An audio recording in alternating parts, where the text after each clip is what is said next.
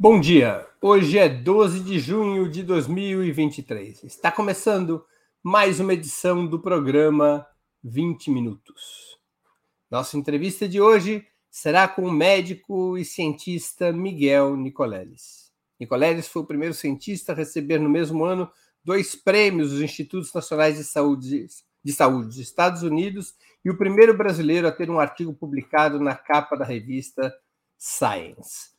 Formado e pós-graduado em Fisiologia pela Universidade de São Paulo, Nicoleles é professor emérito da Universidade Duke, onde lecionou por 27 anos e lidera o projeto do Instituto Internacional de Neurociências de Natal. O tema de hoje será muito importante e atual: inteligência artificial. Já vamos começar.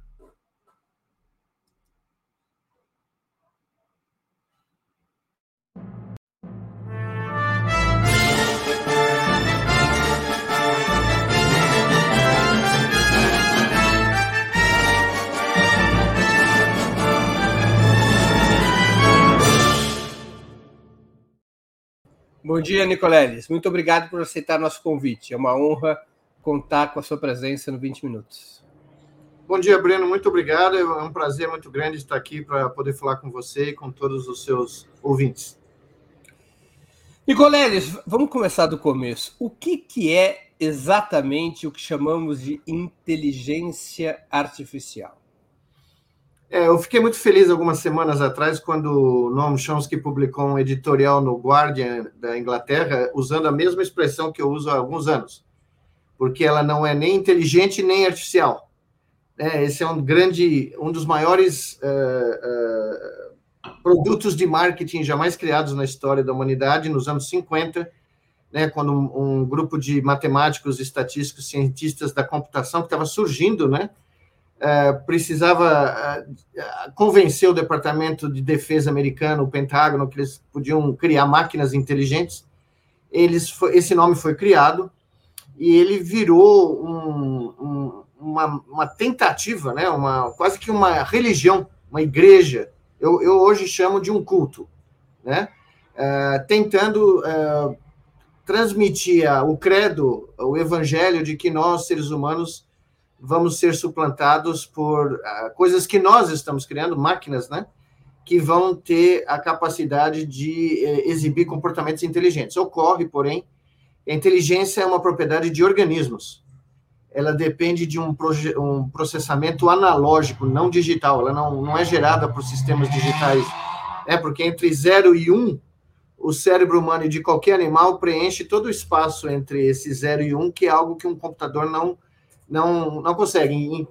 Mas o nome pegou, né, como toda boa uh, campanha de marketing, e curiosamente, eu, no meu último livro, eu pus uma manchete do New York Times dos anos 50, final dos anos 50, Marinha, em duas semanas, receberá seu primeiro computador inteligente. Marinha americana, né? Eles estão esperando até hoje, porque não, não veio ainda, mas foram bilhões e bilhões investidos numa, numa fantasia, né? Agora, Desculpa, é, conclua, conclua. Para não ficar incompleto, o que a inteligência artificial é, na realidade, é a aplicação de métodos estatísticos que todos nós que trabalhamos conhecemos, estatística multivariada, redes neurais artificiais, para uh, basicamente fazer uma mineração de grandes bancos de dados e extrair correlações e extrair projeções estimativas de futuro, como se o futuro fosse reproduzir o passado. Eu chamo do futuro sem futuro, porque é, é simplesmente achar que o, o, futuro pode ser estimado pelo passado, que é uma ideia que vem do século XVII, XVI, inclusive, e que foi imortalizada por um matemático uh, francês muito conhecido chamado Laplace. Ele se chamava o demônio de Laplace, que dizia que se eu tivesse todas as partículas do universo e todas as forças, ele era um fã do Newton, né? Ele preveria o futuro para o resto dos tempos. Então, a inteligência artificial deveria ser chamada o demônio de Laplace, seria mais justo. O que, que a inteligência humana é capaz de fazer que a inteligência artificial não é e jamais será? Criar. Nenhum sistema digital cria. Nenhum sistema digital inova. Nenhum sistema digital uh, poetiza. é, nenhum sistema digital é, é, cria do nada algo completamente revolucionário. Ele, emite, ele, ele simplesmente imita, ou ele, como eu acabei de dizer, ele compila tudo aquilo que foi produzido né, pela mente humana e gera um, um relatório estatístico é, por, que, que é, consegue nos enganar, né? como Alan Turing já tinha previsto nos anos 30, é, porque todo mundo lê só a primeira metade da tese do Alan Turing, né? ninguém lê a segunda metade, onde ele diz que certas coisas seriam impossíveis dos sistemas digitais serem feitos, para isso ele precisaria chamar um oráculo para tomar decisões. E esse oráculo era um ser humano. Né? Então o Turing, era, o Turing é muito, muito mais profundo do que a gente imagina, o Alan Turing, né? o inglês que criou a lógica, a toda, toda a discussão, uh, perdão, toda a a, a filosofia em, em, si dos sistemas digitais, né? E aí ele se encontrou com com Claude Shannon nos Estados Unidos que criou os circuitos digitais. Então esse essa reunião eu vi uma foto dessa reunião no Bell Labs lá nos Estados Unidos. Eles se encontraram na cafeteria do Bell Labs. Imagina o que saiu nessa conversa, né?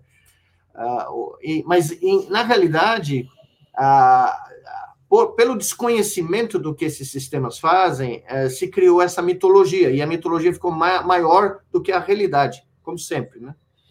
Agora, de alguma maneira, o processo de criação humana ele tem como base uma síntese do conhecimento passado acumulado.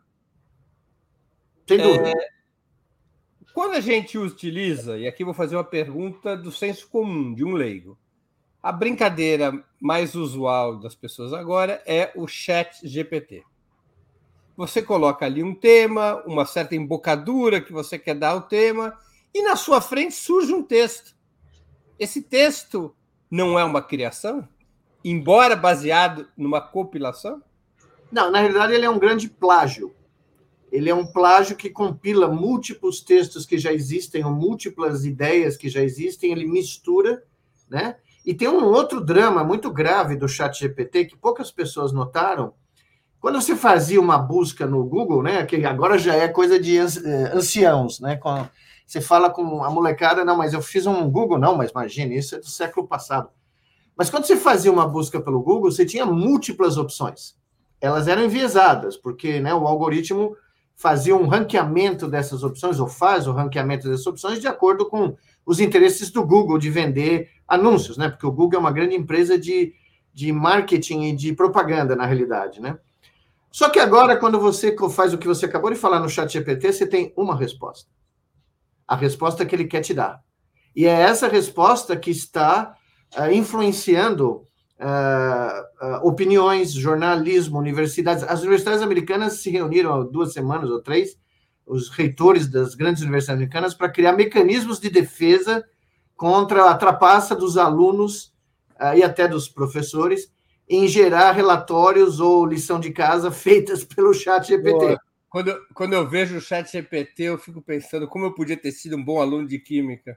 Não, se tivesse GPT na área, na época. É por, é, por outro lado, você seria um péssimo aluno de filosofia, né? Porque o chat GPT, quando confrontado com, com perguntas existenciais, falha miseravelmente, porque ele nunca existiu ele nunca experimentou o que é, o que é ser um ser humano, né? Ou viver como um ser humano, com todos os prós e contras. Hoje em dia mais contras, né? Mas na realidade, todo esse papo, toda essa essas, esses desenvolvimentos tecnológicos, tal, eles fazem parte de uma ideologia. É uma ideologia né, de tentativa de substituição do trabalho humano e desvalorização do trabalho humano. É, é o que está por trás do, do Big Tech. Né? O Big Tech tem o sonho a utopia de produzir lucros ilimitados com custo zero. Né? Você produz lucro ilimitado quando você não tem custo. Né? E o maior custo da produção, como todos nós sabemos, é o trabalho humano. Né? Por isso que eu reputo que existe uma nova visão do mundo que vai além do que o nosso querido Marx sugeriu, porque não são mais os meios de produção que importam. Os meios de produção ou já estão todos automatizados ou serão em breve. O que importa agora é essa, esse embate da informação, do conhecimento e do real papel humano no mundo, porque ele está sendo ameaçado de vez, profundamente nesse momento. Agora, Nicoleles, é, em que pese é, essa possibilidade que você defende de que a inteligência artificial é um instrumento para eliminar o trabalho humano, o que, quais as vantagens que o uso da inteligência artificial pode trazer às sociedades? Ou ela é pura e simplesmente uma ficção? Não, não. As ferramentas estatísticas e matemáticas que são usadas, uh, né, que, que têm nomes grandiosos, né, uh, eu uso há 40 anos, há 30 anos, ou há 10 anos. Eu tenho trabalhos publicados. Aliás, eu acho, eu tenho quase certeza que o nosso laboratório, nos anos 90, foi o primeiro a usar redes neurais artificiais para analisar os primeiros dados coletados de redes neurais reais, verdadeiras. Né? Nós temos um trabalho muito citado onde a gente analisou os padrões de registros vindo do, do cérebro de ratinhos com redes neurais artificiais. Então, as ferramentas estatísticas desenvolvidas, o famoso data mining, uh, uh, deep learning, machine learning, todas essas ferramentas, se você tirar o hype, tirar os, os nomes que não significam o que eles querem dizer, são extremamente úteis. Você pode extrair uh, análises e resultados muito importantes em vários campos. Eu não vejo nenhum problema nesse, nesse aspecto, pelo contrário, eu uso na, nas minhas pesquisas e, e, e, todo mundo, em várias áreas hoje, de, da, da, arquitetura, ciências humanas, todo mundo usa. A questão é o, o que está por trás da filosofia ou da ideologia em usar essas ferramentas como desculpa para desvalorizar o trabalho humano. É, são duas coisas diferentes né? O, a, a matemática e a estatística que é extremamente útil, uh, e o que é o, o, o, a tentativa de extrapolação dessas ferramentas estatísticas para definir o comportamento e moldar o comportamento humano, tá? Essa é outra preocupação que eu tenho muito grande, porque nós não vamos ser substituídos, o cérebro humano não vai ser substituído por nenhum computador, jamais. Todavia, o uso contínuo da, da, lógica digital está influenciando como o nosso cérebro funciona.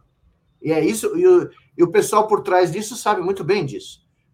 Agora, Nicolés, o problema está em eliminar, ou reduzir e eliminar o trabalho humano, ou na apropriação privada dos lucros decorrentes disso? Porque você citou o Marx. O Marx, o Marx falava que ele sonhava com uma sociedade da liberdade absoluta no qual cada um poderia libertar o Mozart que tem dentro de si. Quer dizer, se o ser humano for libertado do trabalho enfadonho, rotineiro, que é o trabalho de 99% das pessoas, e for substituído por máquinas, como previa o Isaac Asimov, isso não significaria uma imensa liberdade para a humanidade?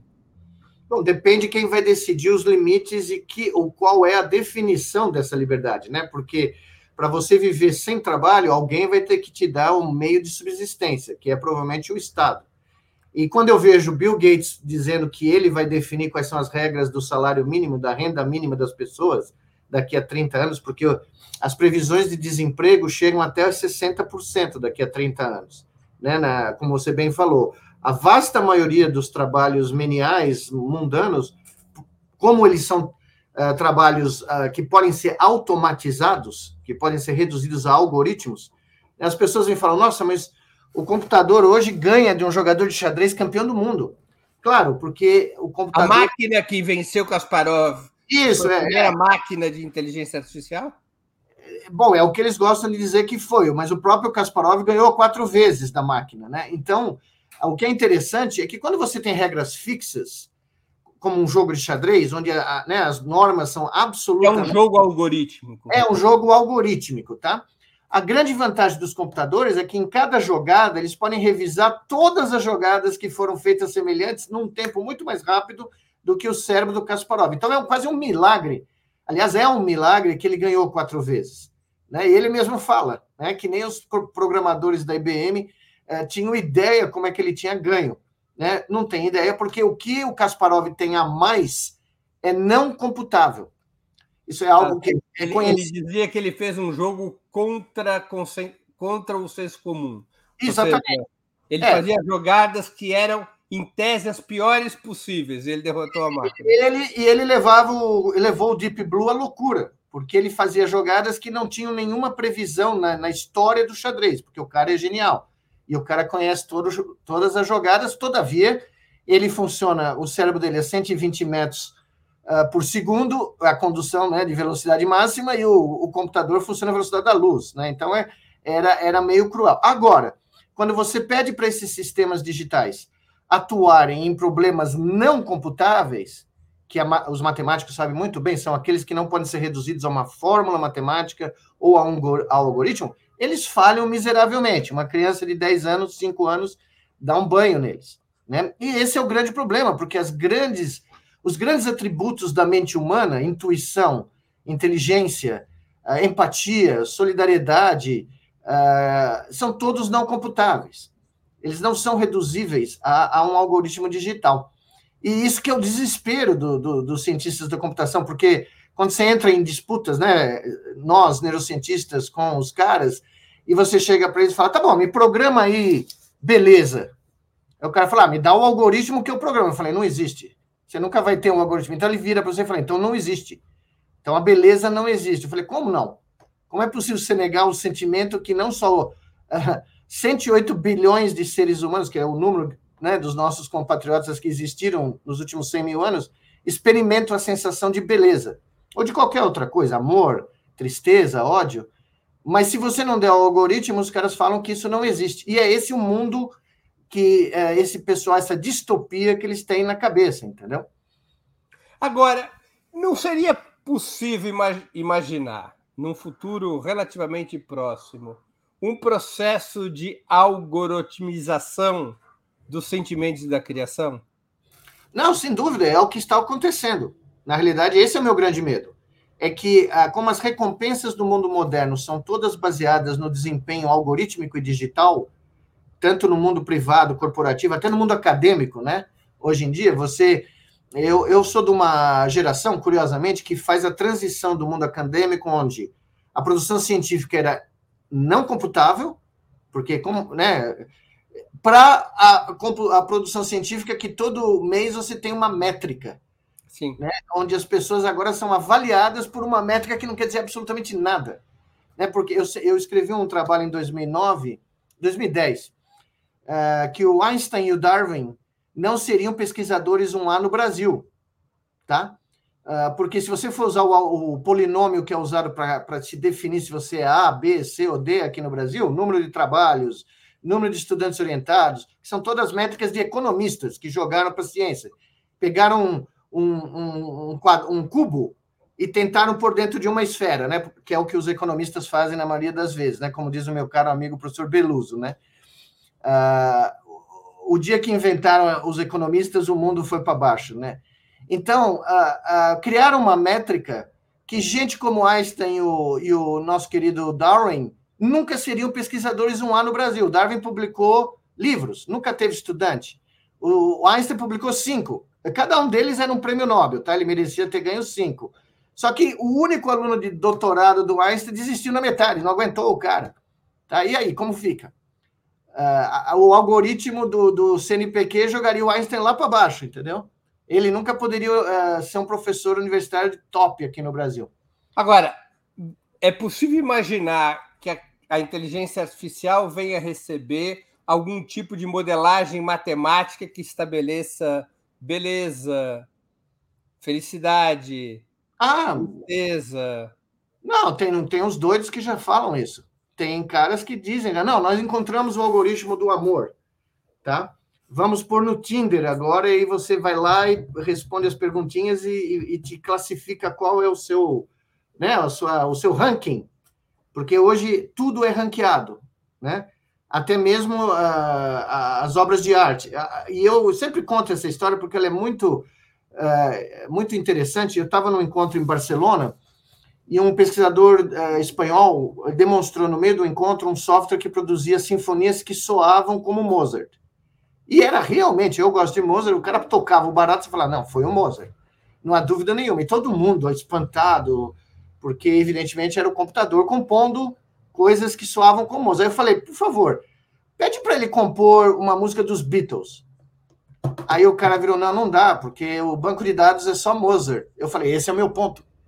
Entendeu? É, se você pedir para um, um sistema desses que foi treinado apenas com set um conjunto finito de obras de um único, vamos lá, Van Gogh, ele nunca vai produzir um Picasso, e vice-versa.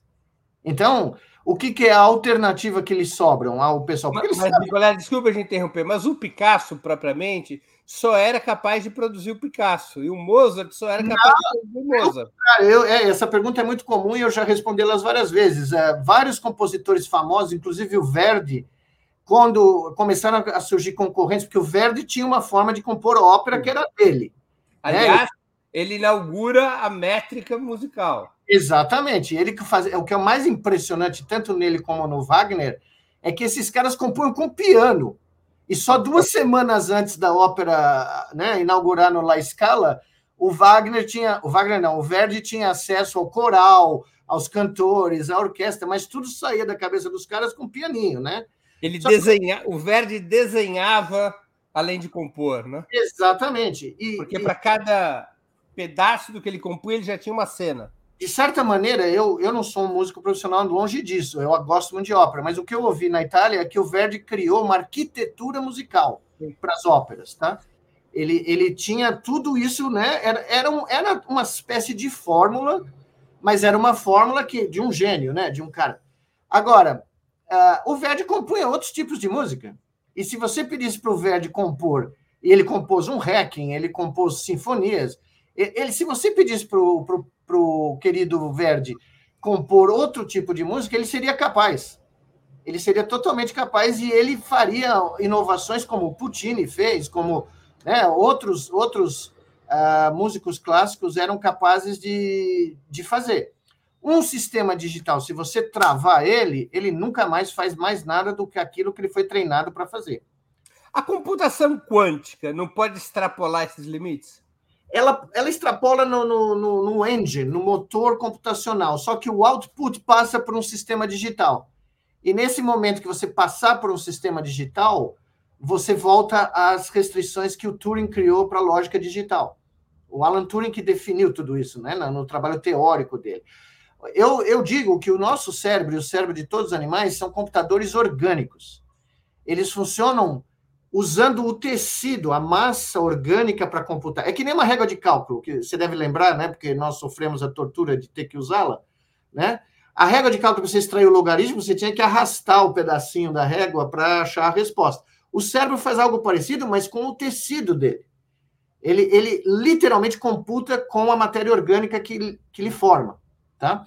E isso nenhum computador uh, artificial é capaz de fazer até hoje. E eu não acredito, sinceramente, eu publiquei uma eh, em 2015 uma, com um matemático suíço, Ronald Sicurel, uma monografia onde a gente acredita piamente, vários autores concordam, que nós demonstramos um teorema em que é impossível a reprodução de um sistema orgânico através da lógica digital, né? seja, aquelas fantasias sobre mind upload, oh. é, elas são inviáveis. Não, o que o nosso meu querido amigo Elon Musk, que é, né, nos Estados Unidos eu sou o poster boy do anti-Elon Musk, né, né, cientificamente falando. Mesmo porque eu digo que ele nem está errado, né, ele, porque ele mal sabe onde fica o cérebro, né. Então, esse barato que você vai aprender francês pondo um plug aqui, em 10 minutos você sai é, falando francês fluentemente, pode esquecer. Ou que você faz fazer um download da sua mente e entregar um CD-ROM e deixar para a posteridade quem foi fulano, quem foi Breno Altman num CD, não, não vai rolar. Mas é uma coisa que vende. E nos Estados Unidos, com o grau de ignorância científica que existe na, na população média, é algo que passou a ser aceito como, como eu disse, como um, um dogma religioso. Né? Nicolás, deixa eu fazer uma, uma pergunta sobre o caminho oposto. Quer dizer, a gente está aqui discutindo a robotização da criação e da inteligência, suas possibilidades. E o caminho oposto? Ou seja, um caminho pelo qual se desenvolvam chips de controle que sejam inseridos no cérebro humano e aproveite essa nossa capacidade orgânica de criação e inteligência, mas a controle. Veja, e, e, e, existem formas. O homem não o robô não vai não se irá tornar não irá se tornar um homem ou não. uma mulher. Mas um homem e uma mulher podem se tornar um robô? O cérebro deles pode ser robotizado, sem dúvida, sem implantar nada. Né? É, é o que está acontecendo nesse instante. Tá? No, eu, eu reputo que é, com a, a, geração de mídias eletrônicas, né, é, com a, a gênese de mídias eletrônicas que permitem que um tweet do Trump, por exemplo, atinja mais pessoas no mundo do que toda a imprensa americana somada, se você somar todo o alcance de todas as grandes redes de comunicação americanas, NBC, ABC, CBS, CNN, não dá o número de seguidores que o, o Trump tinha no Twitter. Tá? Então, um tweet desses, ele é como um vírus. Ele é um vírus digital. E ele leva, sim, a um processo a longo prazo de robotização da mente, onde você perde o raciocínio crítico, a capacidade de criticamente analisar uma informação. E o que aconteceu no mundo nos últimos 30 anos, desde a inserção da internet de massa, né? Ah, foi o oposto do que o Marshall McLuhan, o teórico de mídia, dizia que ia acontecer. Nós não criamos a, a Global Village, a Vila Global. Pelo contrário, nós sofremos o maior processo de tribalização da história da humanidade. Nós criamos milhões de pequenas tribos que têm uma visão de mundo, uma visão de realidade, uma visão do que é certo e errado, um código moral e ético completamente é, diferente da tribo vizinha, digital, eu quero dizer, né? Então, nós estamos gerando, uh, eu falo isso no meu livro de ficção científica, né? É, que tá, espero que saia no começo do ano que vem. Nós estamos gerando o fim da verdade. Você não vai ter condição alguma de julgar um fato, um vídeo, uma informação, se ela é verídica ou não, a menos que você tenha estado como testemunha é, presente do ato. Porque com o deepfake que está sendo criado hoje em dia, aliás, já está recheado no Twitter, no Instagram, você gera é, vídeos que você basicamente não consegue dizer que são falsos à, à primeira vista, né? Você teria que ter uma, uma, uma capacidade analítica digital muito grande para verificar a, a, construção desse deepfake, né? Então, nós estamos fazendo algo que nunca uh, foi, foi possível na história da humanidade, porque fake news existem desde o início da nossa espécie, né? Uh, só que agora a, as formas de você uh, inspecionar e verificar que algo é, é fake estão ficando cada vez mais difíceis e mais reduzidas. Então, eu acredito que você não precisa inserir nada na cabeça das pessoas para elas se transformarem em robôs. Eu chamo isso de uh, zumbis digitais. Né? Sim, mas nós estamos falando de processos psicológicos, quase pavlovianos. Eu, faço uma, eu, eu, já vi um trabalho de um cidadão há vários anos atrás, eu agora não vou saber recordar o nome do autor, em que ele fazia uma ficção científica sobre o problema da segurança pública.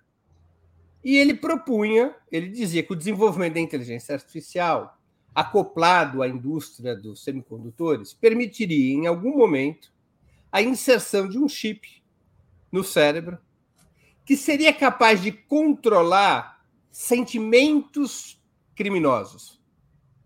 A é, agressividade, a violência, não, esse eu lembro, eu estou também bloqueando o nome, eu sei de quem você está falando. Ele se baseou num estudo de um espanhol muito famoso, que eu conheci, inclusive, eh, já faleceu, o professor Delgado, que nos anos 60 estava na. Você vai lembrar disso rapidamente, que estava na Yale University e fez um experimento onde ele pôs um, uh, eletrodos bem pro, numa área motora que a gente conhece muito bem, gânglios da base, de um touro. Ele era espanhol, gostava de tourada. Então ele foi para a Espanha e pôs um, esse eletrodo no, no gânglio da base do touro, numa região que, se você estimular, você não consegue mais se mexer, você congela. Só que ele foi muito esperto, Delgado, muito inteligente. Ele pôs um touro correndo na direção do cientista, que não era ele, era o aluno dele, porque ele não era trouxa de fazer o experimento com ele mesmo. E na hora que o touro estava chegando, o aluno apertava um botão, e era sem fio, inclusive, tá? mandava uma descarga elétrica pelo eletrodo nessa região do cérebro e o touro parava instantaneamente. Ele congelava. Então, ele demonstrou isso várias vezes, saiu na televisão, nos Estados Unidos foi um AUE, só que daí a Yale começou a julgar que essas pesquisas eram antiéticas. E o Delgado teve um sério problema na universidade, teve que... É, você deve lembrar, porque ficou muito famoso isso, né? E eu entrevistei, inclusive, o filho dele, uh, para o meu primeiro livro, aqui em 2010, e conversei com ele e ele me explicou quais as dificuldades que o pai teve depois, né? Porque ele não tinha a intenção de controlar a mente de ninguém.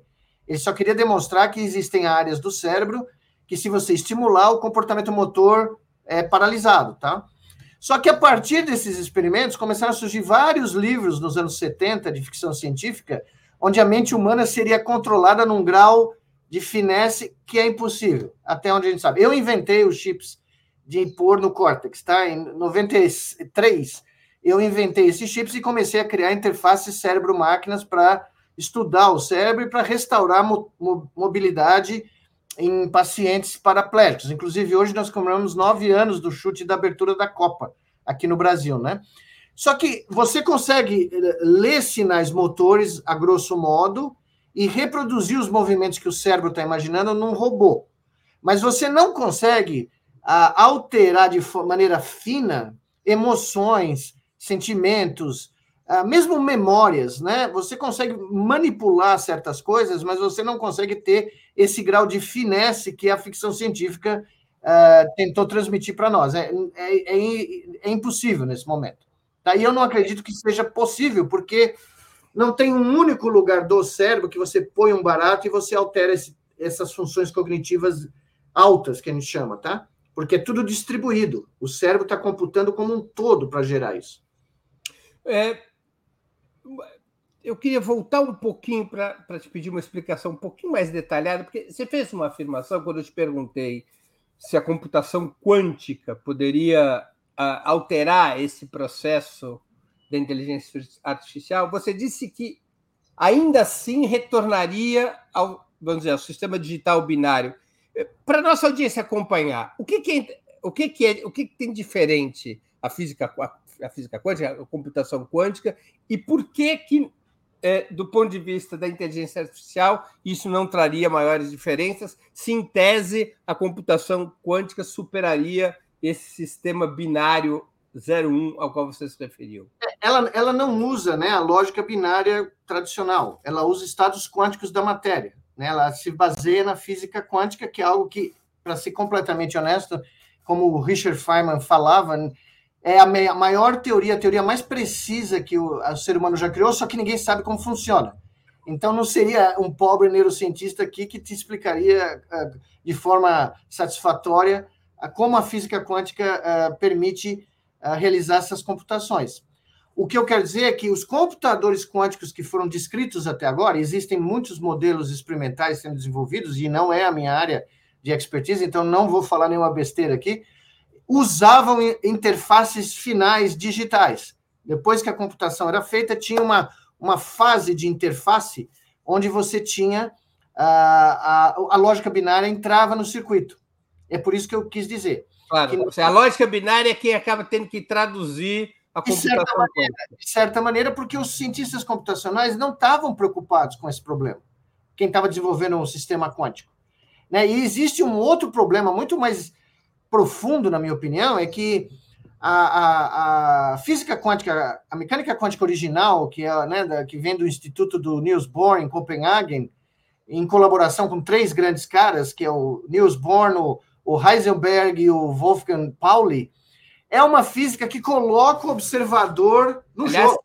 Aqui no Brasil tem traduzido os debates entre Niels Bohr e o Einstein. Não, são sensacional, são coisas do arco da velha, né? O, o Einstein dizendo que Deus não joga dados e o Bohr respondendo mais ou menos: como que você sabe? Você não conversou com ele para saber?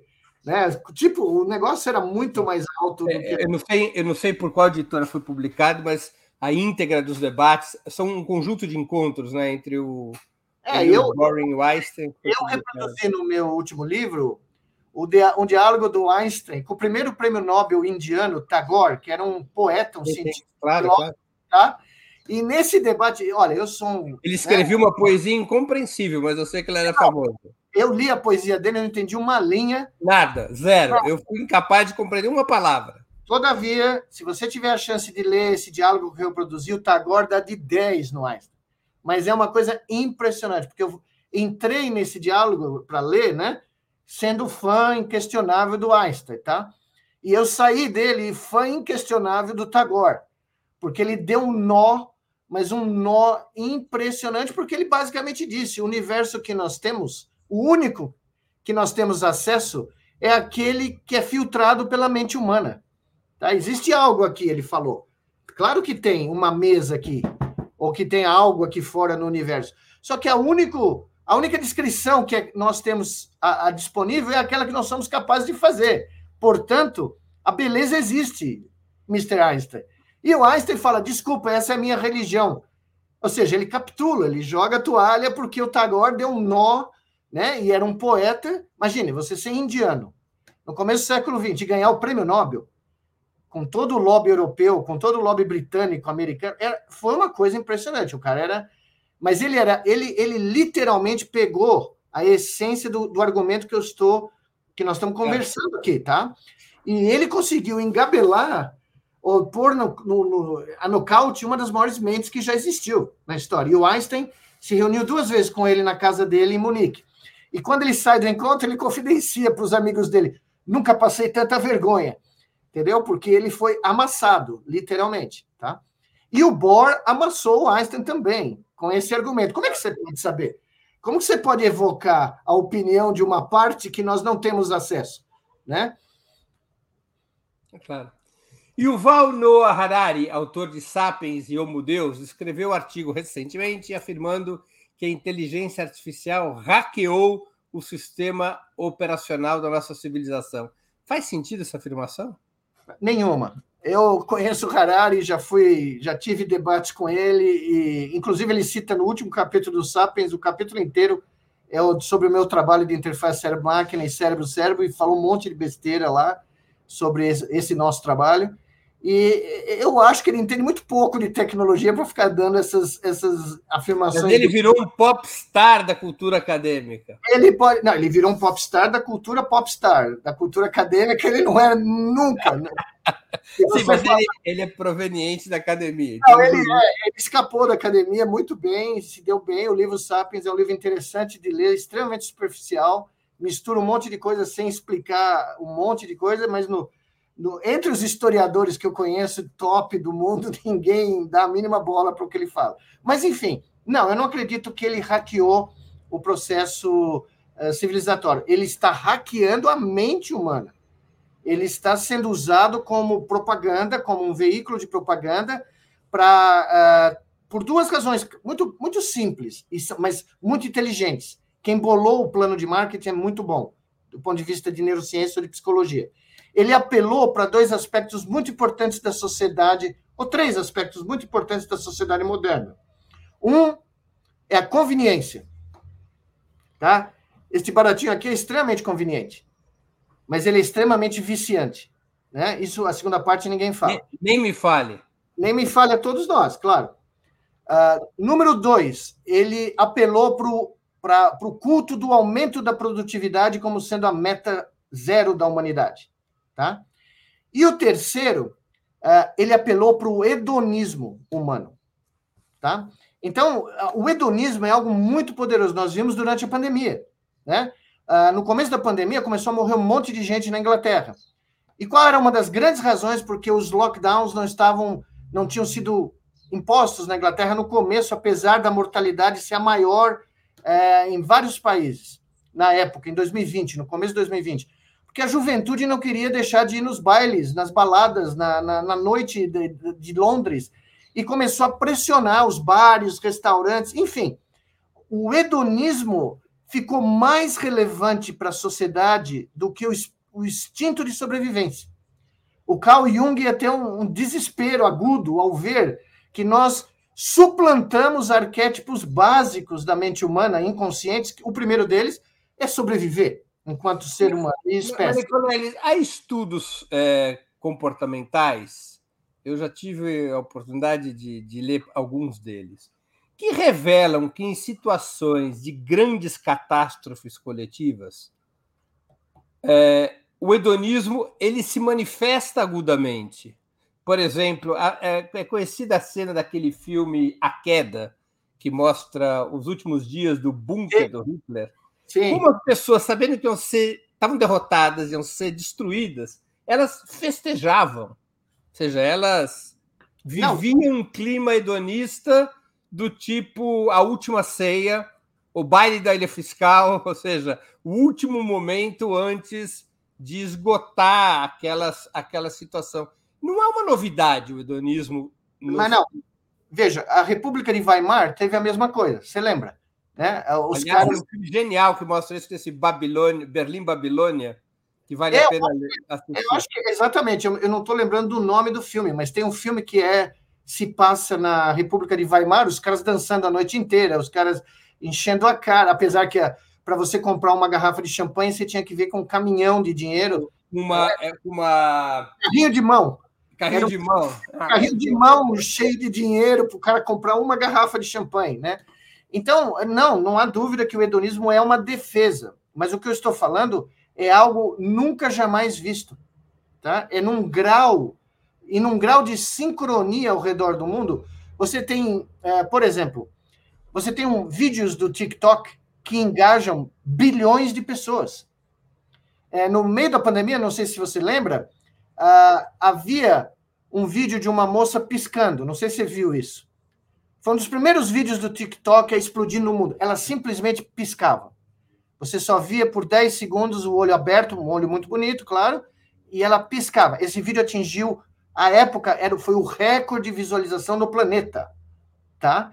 Então você começa a imaginar que nós estamos. Eu tenho uma teoria que chama teoria das brain nets, né? Que os grupos sociais de animais e seres humanos se formam, e no caso humano ele é extremamente coeso, porque os cérebros dos indivíduos entram em sincronia, literalmente. Eles começam a ter disparos elétricos no mesmo momento no tempo, e aí, bum, se forma um grupo social, e esse grupo social age como um. É a teoria comportamental sobre os linchamentos, por exemplo. Por exemplo, ou, ou me perdoe a, a, o cotidiano, mas é. Ou palmeirenses acreditando que ganharam o título mundial de 51. Não, eu ia dizer ou palmeirenses ganhando a Libertadores com o gol do Breno Lopes no último segundo do segundo tempo, lá no Rio de Janeiro. Mas é só uma aleatória, uma associação aleatória. Enfim, os grupos sociais se formam porque os cérebros sincronizam. E o que nós estamos vendo é que vídeos como esse da moça piscando apenas são capazes de sincronizar bilhões de cérebros.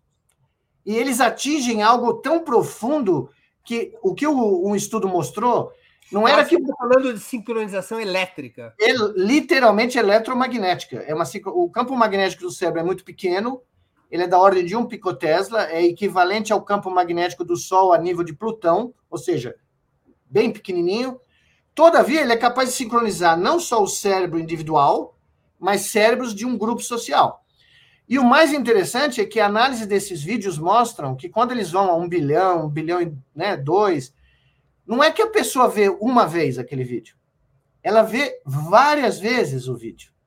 Então o vídeo ele literalmente entra em sincronia. Aquela, aquela imagem sincroniza o cérebro de milhões de pessoas e faz com que as pessoas procurem aquela imagem novamente porque ela tem um apego hedônico tremendo. Ela dá um prazer gigantesco, tá? Agora a teoria, as teorias do Pavlov Sim. As teorias comportamentais do Popper, elas não partiam da ideia do impulso eletromagnético. Não, não, não. Bom, ele, ele mal sabia, ah, na época, ele mal claro. tinha noção. O Pavlov fazia... Mas ele havia compreendido, vamos dizer. Não, sim, a nível macro, ele, ele equacionou um comportamento que é o, né, o comportamento pavloviano de maneira brilhante. Foi uma coisa. Eu visitei, inclusive, em Moscou, em 2004, eu visitei o Instituto do Pavlov, dei uma aula lá. E o museu do Pavlov lá. É, e, é, e foi uma coisa. Para mim foi uma coisa impressionante, entendeu? Tá lá junto com os caras. Tinha um cara lá que conheceu o filho do Pavlov ou, ou, e me contou toda a história. Né? E, e, eu vi coisas do Arco da Velha ali no, no Instituto, né? A história inteira do Instituto, né? Claro. Mas, enfim, uh, mas o que nós temos hoje é de uma ordem de magnitude maior. É, é algo que Uh, no momento que você acessa essas, essas, esses comportamentos instintivos de prazer, de hedonismo, e eles começam a suplantar comportamentos básicos de sobrevivência, tem, tem crianças, uh, por exemplo, na China, tem uh, estudos mostrando que crianças param de comer, param de ir para a escola, param de fazer, jogar bola, sair na rua para jogar videogames. Eles se tornam literalmente escravos daquele, daquela rotina. Tá? Isso foi descrito em vários, um número muito grande de, de casos. Então você começa a ver uh, que essa, esse debate é muito maior do que um debate só sobre tecnologia. Eu fico aqui pensando, se isso ocorre por impulsos eletromagnéticos, por é, despachos eletromagnéticos, é, a, mecanismos de inteligência artificial poderiam, em larga escala, controlar esses impulsos? Sim, veja, você pode induzir brain nets. É isso que eu estou dizendo. Claro. Você vai num campo de futebol, é o futebol é um exemplo muito bom. Você vai num campo de futebol, você vê uh, comportamentos de massa, né? comportamentos do, da, da, da turba, né? como os franceses gostam de chamar, uh, de pessoas que individualmente jamais se comportariam daquele jeito no, no seu ambiente social profissional ou caseiro, sei lá. Você vê, eu, eu, eu gosto muito de futebol, vou muito futebol em todo mundo, mas eu sento, às vezes eu paro para refletir nos comportamentos ao meu redor. Né? Então você vê pessoas que é, sisudas, introspectivas, que no campo de futebol se soltam de uma maneira e fazem coisas que, se fossem filmados e mostrado para elas depois, elas não acreditariam que elas fizeram. Por quê? Porque elas estão sendo parte de uma brainnet, tá? Elas estão. Eu li um estudo, até alguém da, da universidade aqui do Centro-Oeste, um estudo sobre linchamento, em que a pessoa entrevistava 16 participantes de um linchamento. Havia fotos que provavam que essas pessoas estavam no linchamento. E nas entrevistas as pessoas negavam ter participado, e quem faz o trabalho de campo estava convencido que elas achavam que não tinham participado. Não, sim, isso é muito comum. Ah, só para responder aqui o Fábio Manuel, eu estou falando de impulsos eletromagnéticos gerados pelas descargas elétricas dos neurônios, tá? Toda carga em movimento gera um campo magnético. E como os cérebros se sincronizam, bom, estímulos visuais, auditivos, táteis, não é à toa que todo país tem um hino nacional e tem símbolos nacionais, porque se percebeu há muito tempo que isso eram formas de sincronizar grandes populações para mandar essas populações para construir pirâmide, para ir para uma guerra, entendeu? Para representar um, um, um, valor abstrato. E é isso que move a civilização humana. O Harari, que me perdoe, o, o grande motor da civilização humana são as abstrações criadas pela mente humana, modelos religiosos, ideológicos, econômicos, políticos, que se transformam em vírus informacionais, sincronizam milhões de mentes e criam um pensamento coletivo que impulsiona a achar o inimigo, a, a tentar ter um monopólio. Enfim, a história da humanidade é esse motor. E a, a inteligência artificial ela não está hackeando o, o, o motor em si, ela está hackeando o mecanismo básico de geração de abstrações. Isso que é o problema. Tá? Tem uma pergunta do Paulo Pinheiro, contribuiu com superchats, Nicoleles. E a física quântica com lógicas paraconsistentes? Há alguma pesquisa sobre isso? Não, tem muita gente que faz isso. Eu, eu não tenho a menor ideia porque eu não, não, não navego nessas áreas. Mas existem áreas muito interessantes, que é uma, da, uma das áreas em que eu estou começando a estudar junto com meu amigo matemático, que é a, a interface entre o observador, o cérebro humano observando, né, o cérebro de animais, e o fenômeno de entanglement da física quântica. Né, quando partículas são entangled, quando elas passam a se comportar, não importa que o Einstein odiava, né? Ele chamava o fenômeno, o spooky phenomenon at a distance. Ele tinha um verdadeiro ojeriza e o Bohr tirava sarro dele por causa disso, né? Onde partículas que estão, que foram entangled, uh, se você mandar uma para um lado do universo e outra para o outro, se você mudar uma propriedade dessa partícula aqui, a outra do outro lado do universo muda ao mesmo tempo, instantaneamente. E, e o Einstein achava que isso violava o, o princípio básico da teoria da relatividade, que é a velocidade é, constante fixa da luz, que sendo a velocidade, né, a informação só pode ser transmitida, segundo a teoria da relatividade, na velocidade da luz, é o limite máximo. E algumas pessoas acreditavam, na época, depois houve, isso se manteve, a teoria da relatividade triunfou, claro, algumas pessoas tinham dúvida, achando que poderia haver fenômenos onde a informação trans, era transmitida em velocidades superiores à da luz, por causa do fenômeno do entanglement, né? E esse debate voltou agora. Ele está voltando e agora existem neurocientistas que estão penetrando na, nessa, nesse domínio. É uma coisa muito interessante, né? Porque os físicos, físicos quânticos abominam a, neuro, a neurociência, mas a neurociência tem uma grande admiração pela física quântica, porque o observador É um caso de amor não correspondido. Exatamente, porque o observador, o Einstein pôs o observador no universo, mas era uma caixa preta. Não, ele não pensa, ele não existe, ele não sente. E a física quântica não, diz: ó, o observador determina o, o resultado final do experimento. E isso gerou um, um, um quiprocó que ainda não foi resolvido. Né?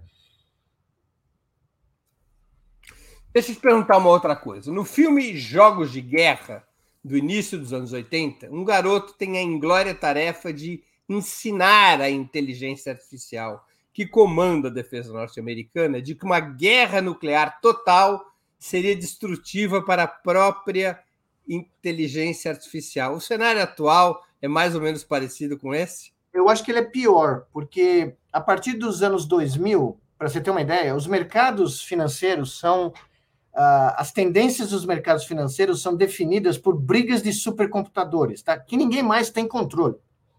Então, vira e mexe, você vê isso. Uh, no meio da pandemia, numa, num dia na Inglaterra, a Libra despencou 30% por alguns minutos. Porque teve um bug num supercomputador que controlava a, a troca de moedas lá no país, do Banco Central inglês, e o, o o barril de petróleo, você deve lembrar nisso, teve um momento que chegou a ser um valor negativo, o preço no meio da pandemia. Porque, de acordo com o algoritmo que calcula momento a momento o preço do barril de petróleo, uh, o que estava acontecendo na pandemia, com o lockdown, com o fechamento dos portos, segundo aquele algoritmo, o, o, você teria uh, que receber dinheiro para ter petróleo. Eles te pagariam para você pôr, encher o seu tanque uh, no posto de gasolina. Isso aconteceu por alguns segundos. No caso do, da Libra, foi alguns minutos, do preço do petróleo, acho que foram 24 horas, que o preço do petróleo ficou negativo no mundo. Né? E isso ocorre porque ninguém mais tem controle do sistema financeiro internacional. Por mais que os economistas adorem falar de, de, de tudo que eles falam, né? eu sempre digo: uh, as baratas e os besouros estão há 500 milhões de anos aqui, ninguém calcula a inflação, superávit primário. Você nunca viu um bando de besouro discutindo se o superávit primário desse ano vai ser suficiente. Tá? E eles estão bem aí, estão se virando e, tão, e provavelmente vão sobreviver quando nós já tivermos sido extintos. Né? Eu brinco, brincava com meus alunos que um besouro vai chegar para outro. Lembra dos humanos? Aí o outro besourinho fala, nunca conheci. Ele falou, não perdeu nada. Né? Nicoleles, na educação, a questão da inteligência artificial se coloca como um problema para além do plágio dos alunos no método agora antigo do copia e cola. Os professores devem temer a inteligência artificial, ou ela é, ou poderia ser, como o caso do uso de planilhas e calculadoras, uma ferramenta que vai aprimorar a produção dos alunos, se bem utilizada. Ela não pode ser uma espécie de Excel para escrita de textos? Eu tendo a achar que ela pode ser uma ferramenta é, útil. Uh, eu acho que ela pode sim ser utilizada em certos uh, domínios. O, o, eu, eu só eu não acho que os professores têm que temê-la. Os professores têm que entendê-la.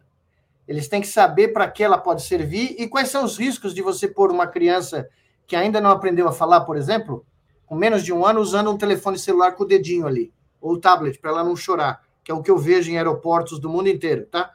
A criança começa a ser ser humano chorando ela ganha um telefonezinho para ficar brincando antes dela desenvolver a capacidade cognitiva de se expressar vocalmente.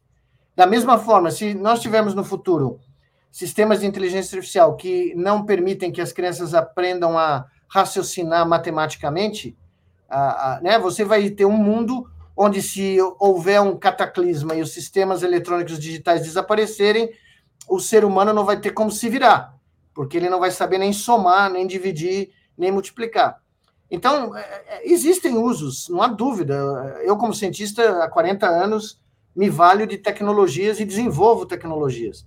Só que é importante saber quem está em controle, quem sabe operar e quais são os usos muito claros, né? Porque se você deixar os sistemas é, tipo ChatGPT é, escreverem as redações dos alunos que fazem o Enem, as pessoas vão deixar de saber como se comunicar pela linguagem escrita, que é uma das maiores conquistas da mente humana.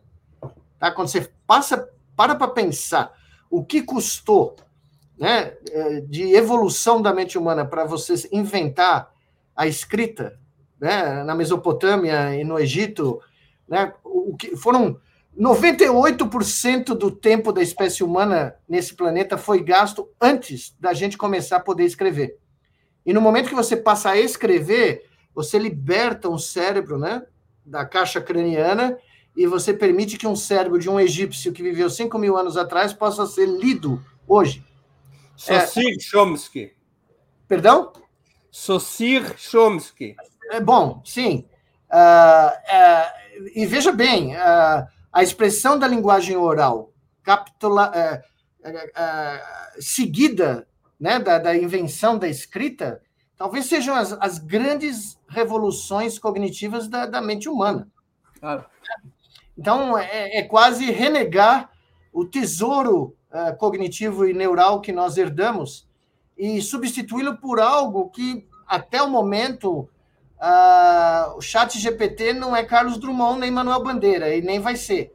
Tá? Então, seria uma, uma contração tremenda do grau de criatividade e do grau de inovação literária você permitir que textos... Aliás, já existem, né? Se você for na Amazon existe um número enorme de livros escritos por sistemas inteligentes, como ditos inteligentes, né? E as pessoas acham que não é detetável, mas é. É bem detetável. Né? Como controlar os efeitos maléficos da inteligência artificial? Quais regras éticas, se é que isso deveria ocorrer, quais regras éticas ou legais deveriam ser estabelecidas? Bom, eu também não acredito na cartinha que surgiu aí dos, dos amigos do Elon Musk dizendo dos perigos, tal, porque aquilo é tudo marketing também. Né? Eu acho que, e sim, existem riscos, eles têm que ser. Para você combater qualquer coisa, você tem que conhecer. Né?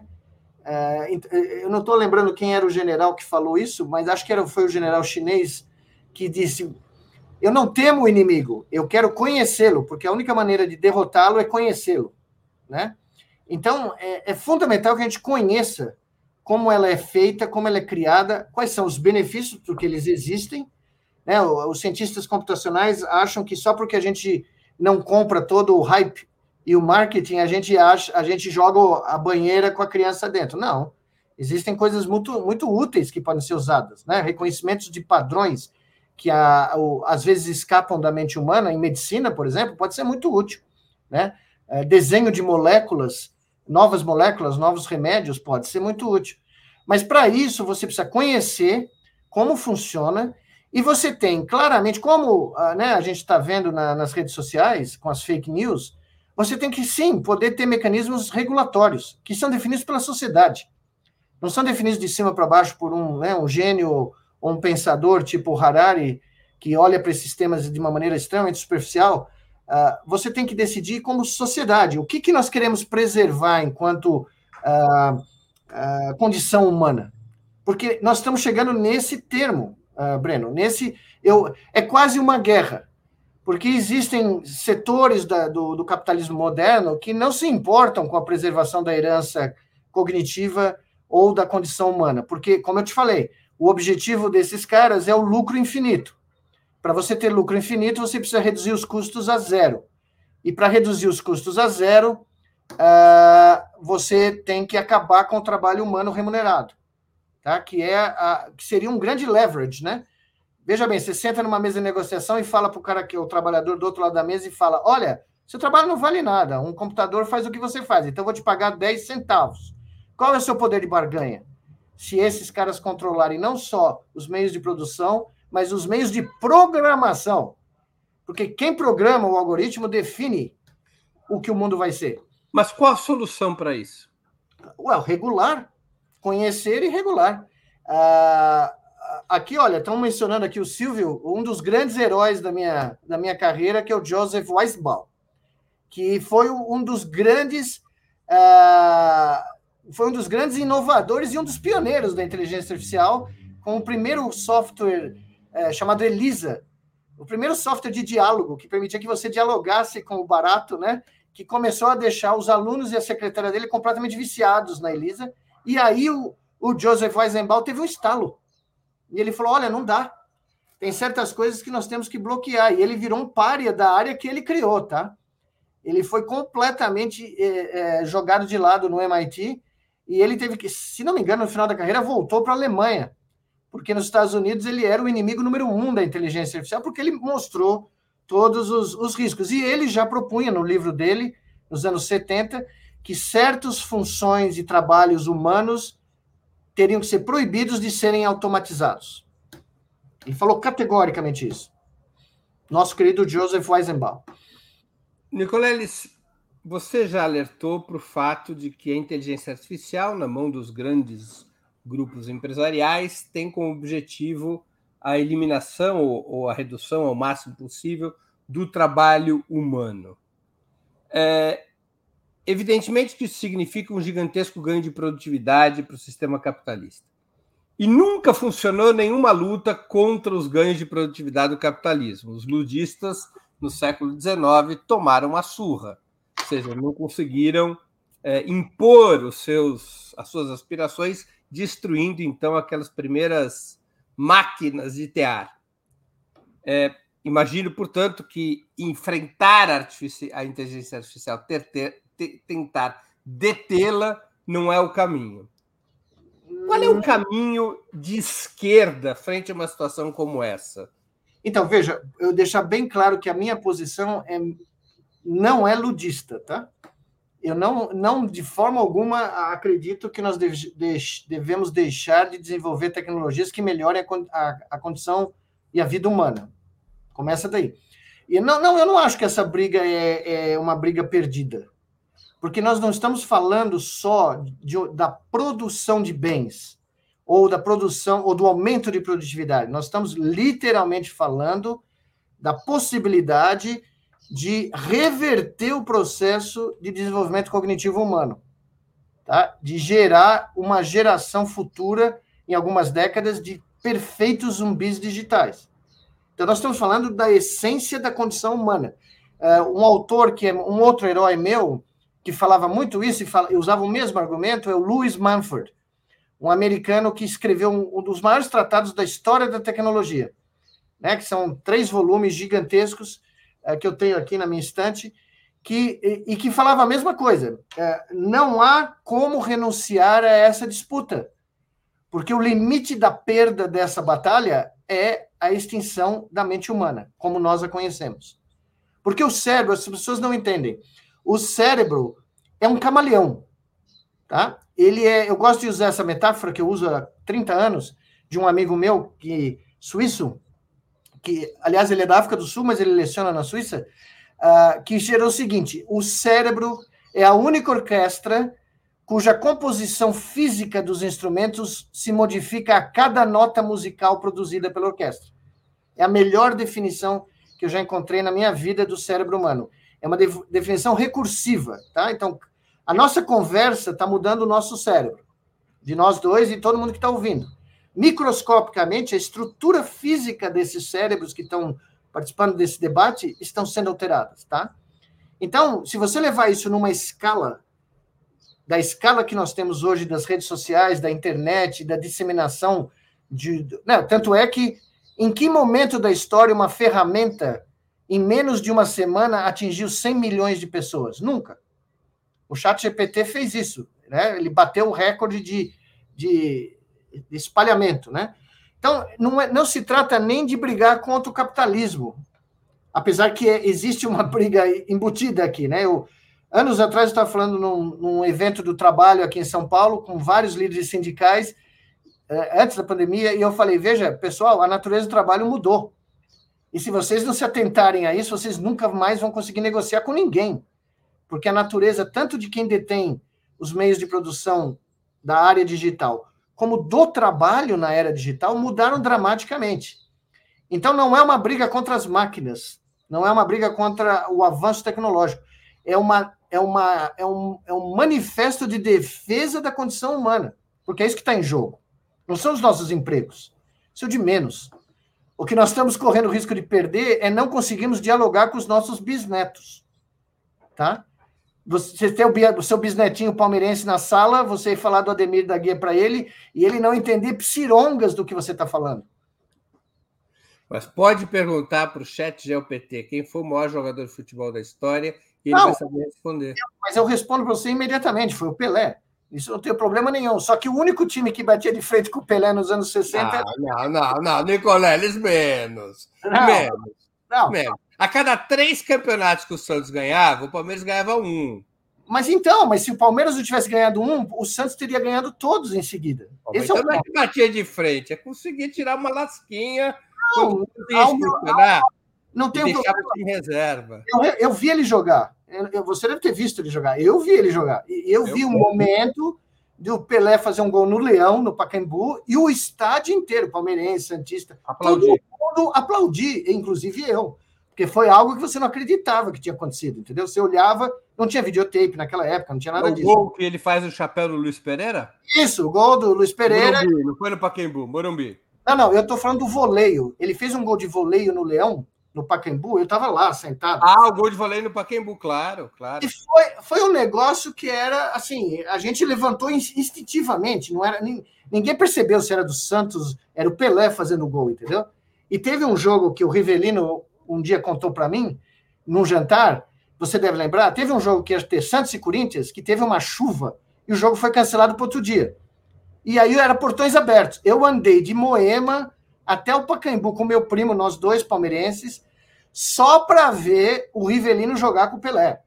E nesse jogo tem um lance que o Rivelino está no meio de campo e ele contou para mim, e eu me lembrei de criança de ver o lance. A bola é cruzada no meio de campo e o Rivelino pensa: não, é muito alta, não vou subir, não dá para subir. Ele olha para o lado, ele literalmente diz para mim que ele viu o Pelé no meio do ar subir mais para pegar a bola, entendeu? Como se fosse uma borboleta. É, como se ele tivesse parado no ar e de repente visto que a bola era mais alta e dado um impulso a mais.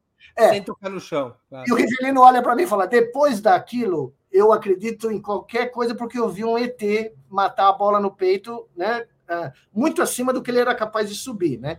Então, e eu vi o cara jogar, não vou negar os fatos o Pelé era superior à inteligência artificial. Não, mas o não, pelo amor de mas outra coisa, o Pelé tinha um senso de coesão com o time.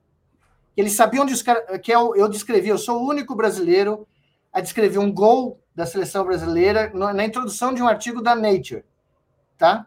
E nesse artigo eu uso o gol, né? Uh, uh, uh, em outros artigos também tem dois gols empíricos que ninguém nunca fez, que foi o final, último gol na Copa do Mundo de 70, em que ele põe a bola no futuro. Porque ele jogou com o Carlos Alberto tanto tempo no Santos que ele sabia que o cara ia aparecer lá, né? Só que é o único gol em que um cara passa para o futuro, no tempo e no espaço. E a bola vai no pé do Carlos Alberto, depois de passar por nove. Literalmente um gol quântico. É, aqui ele foi um gol quântico. Ele literalmente é, tinha uma brainnet com, com o Carlos Alberto ali, claramente. É, ele, pratica, ele não olha, ele lança ele a bola. Olha, não, e o Tostão está desesperado, apontando e pedindo a bola ou apontando, né? Para o Carlos Alberto, você vê, eu, uma vez no México, a TV mexicana passou um, um, Eu nunca tinha visto isso, do gol de trás do Félix, o lance, o mesmo lance. E você vê o, o Tostão arrastando o faquete, que era o dobro dele, e apontando, mas o Pelé não olha para o Tostão, ele olha para o futuro. Porque na cabeça dele e na do Carlos Alberto, eles já tinham feito isso milhares de vezes juntos, né? E eu acho que aquele não é o gol mais interessante, mais sensacional da Copa, é o lance mais espetacular da estrada. Que a bola vem sendo tocada desde o Clodoaldo na intermediária. O Tostão recupera a bola na pequena área do Brasil, Sete na área. jogadores tocam é. na bola. Não, o, Clodoaldo dribla cinco italianos que estão até hoje procurando ele, né? Não, não sabe para onde ele foi. Toca para o Rivelino, que está morto. Falou para mim que ele estava completamente. Violado, a língua de fora. Dá para o Jairzinho, que está na ponta esquerda, apesar dele ser o ponta direita do time. E quando ele passa para o Pelé, eu digo que o, por essa câmera de trás, você já vê o Albertosi, que era o goleiro da Itália, morrendo de medo, porque todo mundo achava que o Pelé ia chutar. Claro. E a defesa. É, o Pelé, o Pelé ele gira à direita como se fosse chutar, como se fosse arrancar para chutar. E por essa câmera de trás do, do Félix, você vê a defesa inteira e o goleiro indo atrás do Pelé. E o Pelé simplesmente fala: desculpa, eu penso no futuro, entendeu? E manda a bola para o Carlos Alberto fazer um vazio enorme, um corredor que só é, eu, viu. Olha, ali, ali, até o Einstein acreditaria no entanglement das mentes, entendeu?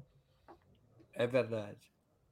Deixa eu te fazer uma última pergunta, voltando aqui. Nós vamos, ô, produção, vamos marcar uma entrevista com o Nicolete só sobre futebol. Não, esse ele é, é palmeirense, meu... ele é palmeirense, que ninguém é perfeito.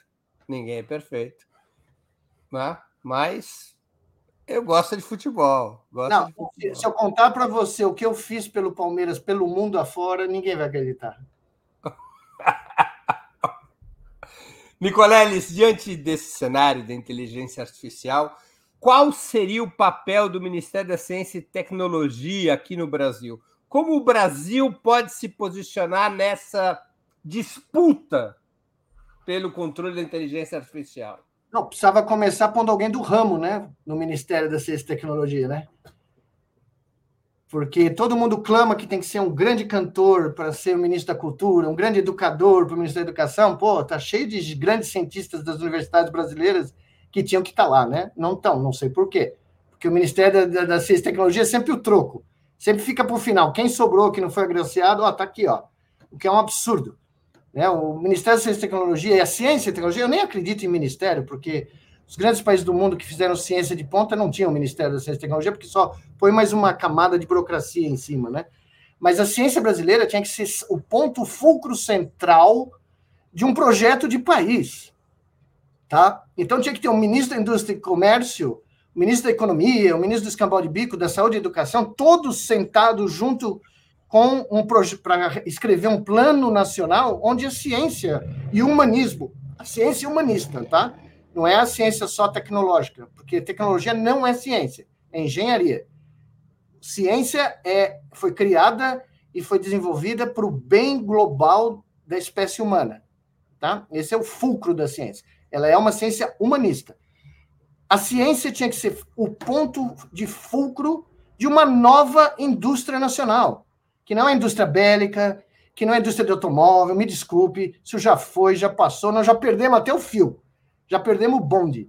É uma indústria da humanidade, é uma indústria voltada pela preservação e o bem-estar da humanidade, como é a indústria biomédica, por exemplo, que nós temos chance ainda. Mas ninguém para para pensar nesse nível, né? É, ciência, hoje em dia, foi reduzida às métricas economicistas. Quantos papers, quantos alunos de pós-graduação, quantos doutorados, isso significa nada querido Darwin não teve doutorado nenhum, nunca foi para uma escola de pós-graduação. Diz, diz, a lenda que quando ele estava no hospital, próximo da morte, o filho dele perguntou se ele se arrependia de alguma coisa, ele teria dito: Ah, me arrependo de não ter estudado mais matemática. Provavelmente, porque ele gostava muito mais. E o, o avô do Darwin era um grande cientista, era um grande naturalista, um grande humanista, né? Então, o que, que o Darwin, o Newton, né? Todo mundo fala do Newton. O Newton precisou ir para a casa de campo dele, sair de Londres durante a peste, para escrever a teoria da, da lei da gravidade. Então, ciência não é produtivismo. Einstein teve cinco papers, pelo amor de Deus, cinco, porque ele tinha tempo para pensar. Que cientista brasileiro hoje tem tempo para pensar? Que cientista, o, o cientista brasileiro nas universidades públicas brasileiras, ele é pago para desempenhar cinco empregos ao mesmo tempo. Ele tem que dar aula, ele tem que fazer ciência, ele tem que fazer extensão, ele tem que prestar conta e fazer trabalhos administrativos, e ele tem que ouvir toda a parafernália burocrática da universidade dizer para ele o que ele tem que fazer da vida. Tem que ser babá de burocrata ainda. Tá? Então aí você não tira nada inovador, você nunca vai mudar.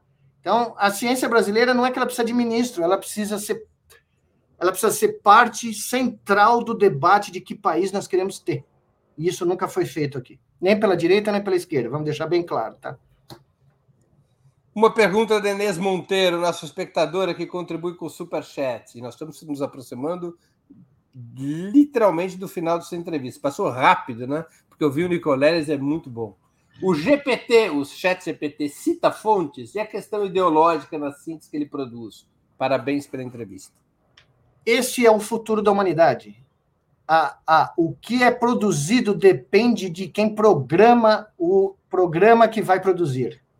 É isso que ninguém parou para pensar. Nós estamos vivendo a ditadura do algoritmo. Porque quem programar o algoritmo vai ter todo o poder de influência política e econômica de toda a humanidade.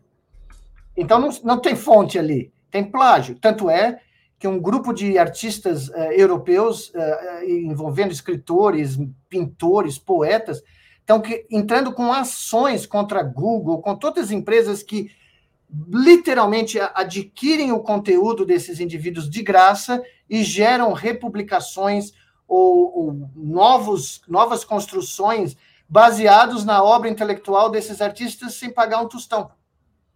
Tá?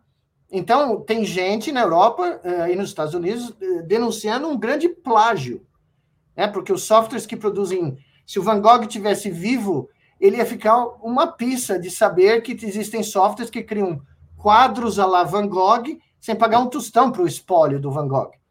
Tá? como existem hoje obras literárias baseadas em, em livros e textos produzidos por autores que não ganham um tostão. Né? Então, é isso que, não só nós estamos construindo um futuro sem futuro baseado no passado, nós não estamos pagando quem construiu o passado. Nicoleles, nós estamos chegando ao final da nossa conversa e eu queria te fazer duas perguntas que eu sempre faço aos nossos convidados e convidadas antes das despedidas. A primeira qual livro você gostaria de sugerir aos nossos espectadores? A segunda, qual filme ou série poderia indicar a quem nos acompanha? Não, eu acho que, do ponto de vista de filmes, é, eu não tenho assistido muitos filmes ultimamente, mas os filmes que eu indico para qualquer ser humano teria que assistir seria o 2001, Odisseia no Espaço. Né? Esse, eu me lembro que eu levei meu pai, minha mãe e minha irmã no cinema Vila Rica, aqui na Avenida Santo Amaro, para assistir, porque eu achei que era a coisa mais do outro planeta, em 1970. Os três dormiram no filme inteiro e eu lá, né? Vibrando a cada cena e depois termina o filme. Perguntei, e aí, o que vocês acharam? Foi o melhor sono que eles tiveram. Só que, para mim, é uma das maiores obras de arte da. da... E com uma trilha sonora Não, espetacular.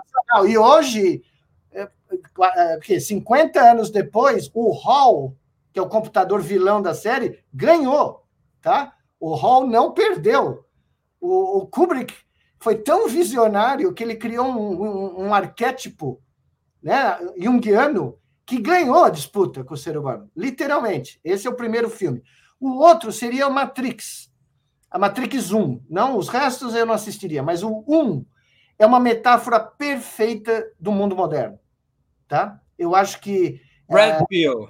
É, o nosso grande é, Kenu Reeves é, e o, o, o, o cara que fala para ele, né? que pílula que você quer? Né? E a sensação que dá é que 99% da humanidade pediu a pílula que para viver na Matrix, entendeu? Né? Uh, o livro eu recomendo o meu próprio livro, porque né, o que, que, eu vou fazer num país que não lê? Se você não recomendar o seu próprio livro, é, é terrível. Mas eu fiquei pensando, depois que eu me pedi nessa pergunta, antes de entrar aqui, eu, lê, eu, eu recomendaria para todo ser humano também 100 Anos de Solidão, do Gabriel Garcia Marques tá? Uh, porque é um, é um livro. Uh, esse é o meu aqui que está aparecendo. O mas... verdadeiro criador de tudo, de Miguel Nicoleles, editora como, crítica. É, como o cérebro humano esculpiu o universo como nós o conhecemos, que é a é visão. É imperdoável, mas eu ainda não li seu livro. Não, mas eu mando com autógrafo, inclusive. Ah, com autógrafo, mas autógrafo tem que ser em tinta azul, não verde. Ah, não, não, vai, vai ser Miguel da Guia Nicoleles, entendeu? Só provocação. Mas só para deixar claro que é uma homenagem aqui, ó, como o cérebro humano esculpiu o universo como nós o conhecemos, ao grande Niels Bohr, tá? Que era o pensamento dele, né? Uh, original. Mas os 100 anos de solidão seria também é um, é um, livro universal, que eu acho que mostra o que a, o que a condição humana, como ela Você é. Está convencido que a inteligência artificial não escreveria 100 anos de solidão? Jamais. Ela plagiaria o Gabriel Garcia Marques, mas ela jamais traria do nada aquilo. Nem Amor nos Tempos de Cólera e nem nenhum dos outros livros dele geniais, entendeu? Filme ou série? O que você tem para indicar? o filme é o 2001, né? Ah, 2001, série, perdão. Ah, não, série eu não assisto série desde o começo da pandemia, desde o meio da pandemia. Então, é, eu teve, teve uma série muito interessante que era a história do mundo político uh, na Dinamarca. Ah, Borgen. Bo exato. A gente, a gente acha né, que os caras lá na Escandinávia, eu conheço muito bem lá, todos os caras né, super civilizados, super. Né? Ali você vê que a espécie humana é tudo igual, entendeu? Ali é tudo igual. Quando você desce no, no, no jogo político, é tudo igual. Miguel Nicoleles, queria agradecer muitíssimo pelo seu tempo e por essa conversa tão interessante e fundamental. Muito obrigado por ter aceito nosso convite. Ah, o prazer é todo meu. Muito obrigado pelo convite. Um grande abraço aí. Grande abraço. Também agradeço a todos e todas que assistiram a esse programa, em especial aqueles e aquelas que puderam fazer contribuições financeiras ao nosso site e ao canal de Ópera Mundi no YouTube. Sem vocês, nosso trabalho não seria possível e não faria sentido. Um grande abraço a todos e a todas.